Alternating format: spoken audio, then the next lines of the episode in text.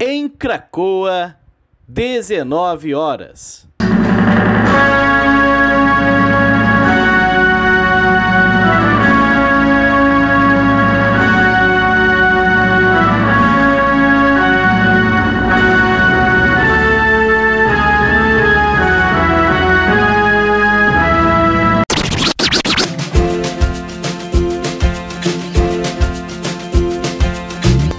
Começa agora a Voz das HQs.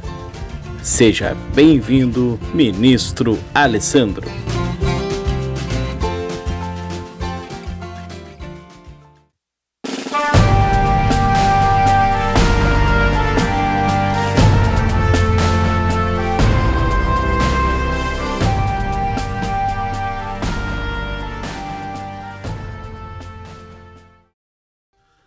Oi pessoal, hoje eu vou comentar o número 80 da coleção de capa vermelha da Salvati, Mulher Hulk. Nessa edição, nós temos a origem da personagem, a primeira história é a origem dela, e essa origem tem texto do Stan Lee e arte do John Buscema e do Tick Stone. E é uma, a origem é a seguinte, contando rapidamente. Né? A, a Jennifer Walters é uma prima do Bruce Banner, uma prima, ela é advogada, e o Bruce a procura para pedir ajuda. O Bruce Banner, o Hulk, ele sabe disso, né? E nessa, nesse momento né, que ela tá com o Bruce, ela recebe tiros de capangas de um chefe do crime que ela deseja condenar. Para salvá-la, o Bruce improvisa uma transfusão de sangue, ele dá o sangue dele para ela e depois disso ele vai embora, entrega ela ao, aos médicos e vai embora, né? E a partir disso, ela ganha os poderes do Hulk, só que com um pouco mais de controle. Bom, a personagem ela surge não por um impulso criativo, ah, vamos ver como seria uma mulher com os poderes do Hulk. Não foi uma necessidade criativa que impulsionou a criação da personagem. Foi um motivo comercial. É, tinha a série do Hulk na TV na época e havia a possibilidade de surgir uma personagem dessa na série e os direitos não seriam da Marvel. Então anteciparam e criaram a personagem para os quadrinhos. E é uma personagem que acabou ganhando certo destaque, é uma personagem bastante carismática. E grande parte desse destaque que ela ganhou se deve a uma pessoa, que é o John Byrne, que pelo visto gosta da personagem e a utilizou tanto nos Vingadores, a utilizou na sua fase do Quarteto Fantástico.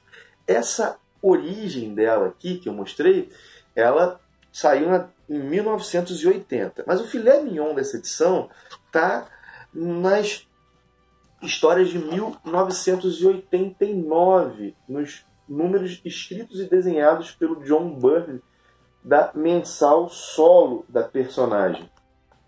E o seguinte, né? É, aqui nós temos oito edições. O Burn teve duas passagens pelo título. É, ele lançou o título nas oito primeiras edições, depois ele sai e volta depois da edição 30. Fica por mais umas 15, 16 edições, de 31 a 46, depois não escreve a 47, escreve da 48 a 50. E é uma, é uma fase muito legal da personagem. O John Byrne, ele brilhou muito né, nos anos 80, também início dos anos 90, tanto na Marvel quanto na DC.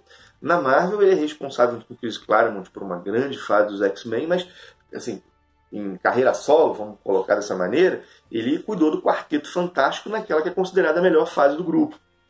Além disso, ele relançou o Superman no pós-crise.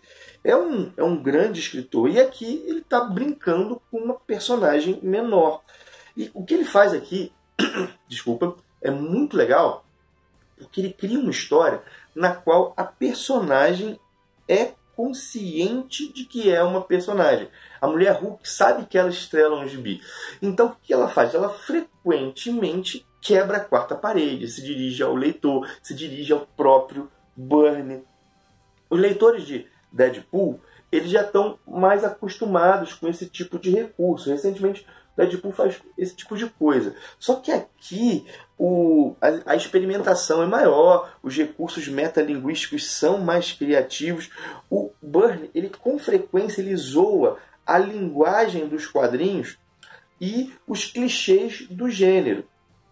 Por exemplo, Aqui ela está se dirigindo a ele, dizendo que é a primeira vez dela no espaço e ele está mostrando um espaço muito xoxinho. E ela, poxa, é minha primeira vez, não podia ser algo mais interessante?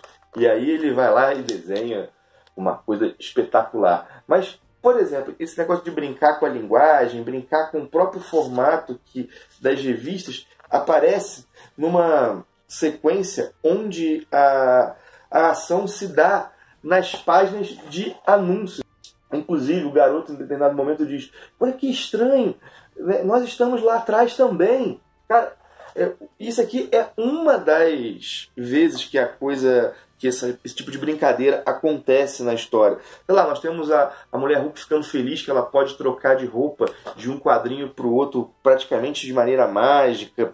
Nós temos ela indo para o trabalho meramente pulando de um quadrinho para o outro. Tem um monte de coisa, né? Essa sequência das páginas de anúncios, como eu mostrei. Tem também uma, uma personagem que é uma heroína da Era de Ouro que envelheceu. E o marido dela era um personagem da Era de Ouro também. Ele morreu e aí e ela diz que a gente enquanto está estrelando os quadrinhos a gente tem a mesma idade você tem 31 anos enquanto você estiver nos quadrinhos vai ter 31 aqui a gente quando sai envelhece pode até morrer então essa mulher fez um esforço danado para se tornar coadjuvante da revista da Mulher Hulk para garantir que ela continuasse vivendo. Cara, é, são umas sacadas bem legais. Talvez eu falando a coisa não fique tão legal. Porque assim, só estou dando o conceito, mas na construção da história fica muito bom. A história fica bem divertida. Os vilões são propositalmente ridículos. Tem, por exemplo, o Dr. Boing, que aparece na número 5, inclusive a, a Mulher Hulk brinca. O Burn, o Burn está imitando as primeiras histórias do Quarteto Fantástico. No número 2 teve alienígenas.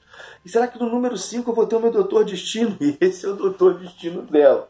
O seguinte, os vilões eles são propositalmente ridículos. É para realmente zoar o gênero. E é uma série, como eu falei, muito divertida de ler. É uma pena que no Brasil ela nunca, ela nunca tenha sido lançada por inteiro, nunca tivemos essa série completa aqui. Mas essa primeira fase aí do Burn, à frente do título, já deu para dar um, um gostinho né, de como foi legal isso aqui. Bom, esses são meus comentários sobre essa edição, que mais uma bela edição aí da Salvat, trazendo material que a gente não, não vê tanto assim né, nossas bancas, né? Embora agora a Panini também tenha lançado bastante material inesperado, né? Agora já tem, já tem um tempinho, mas, por exemplo, a Mulher Hulk do John Byrne é um negócio que eu não esperava ver e essa coleção trouxe pra gente.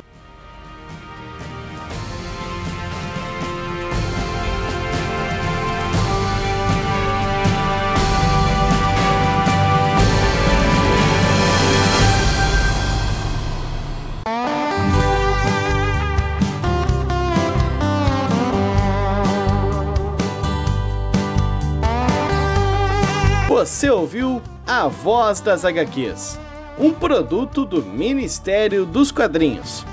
Quer saber mais sobre esse e muitos outros assuntos? Então acessa lá no YouTube o canal do Ministério. Tem conteúdo novo te esperando todos os dias. Encerra-se aqui o pronunciamento de hoje. Até mais!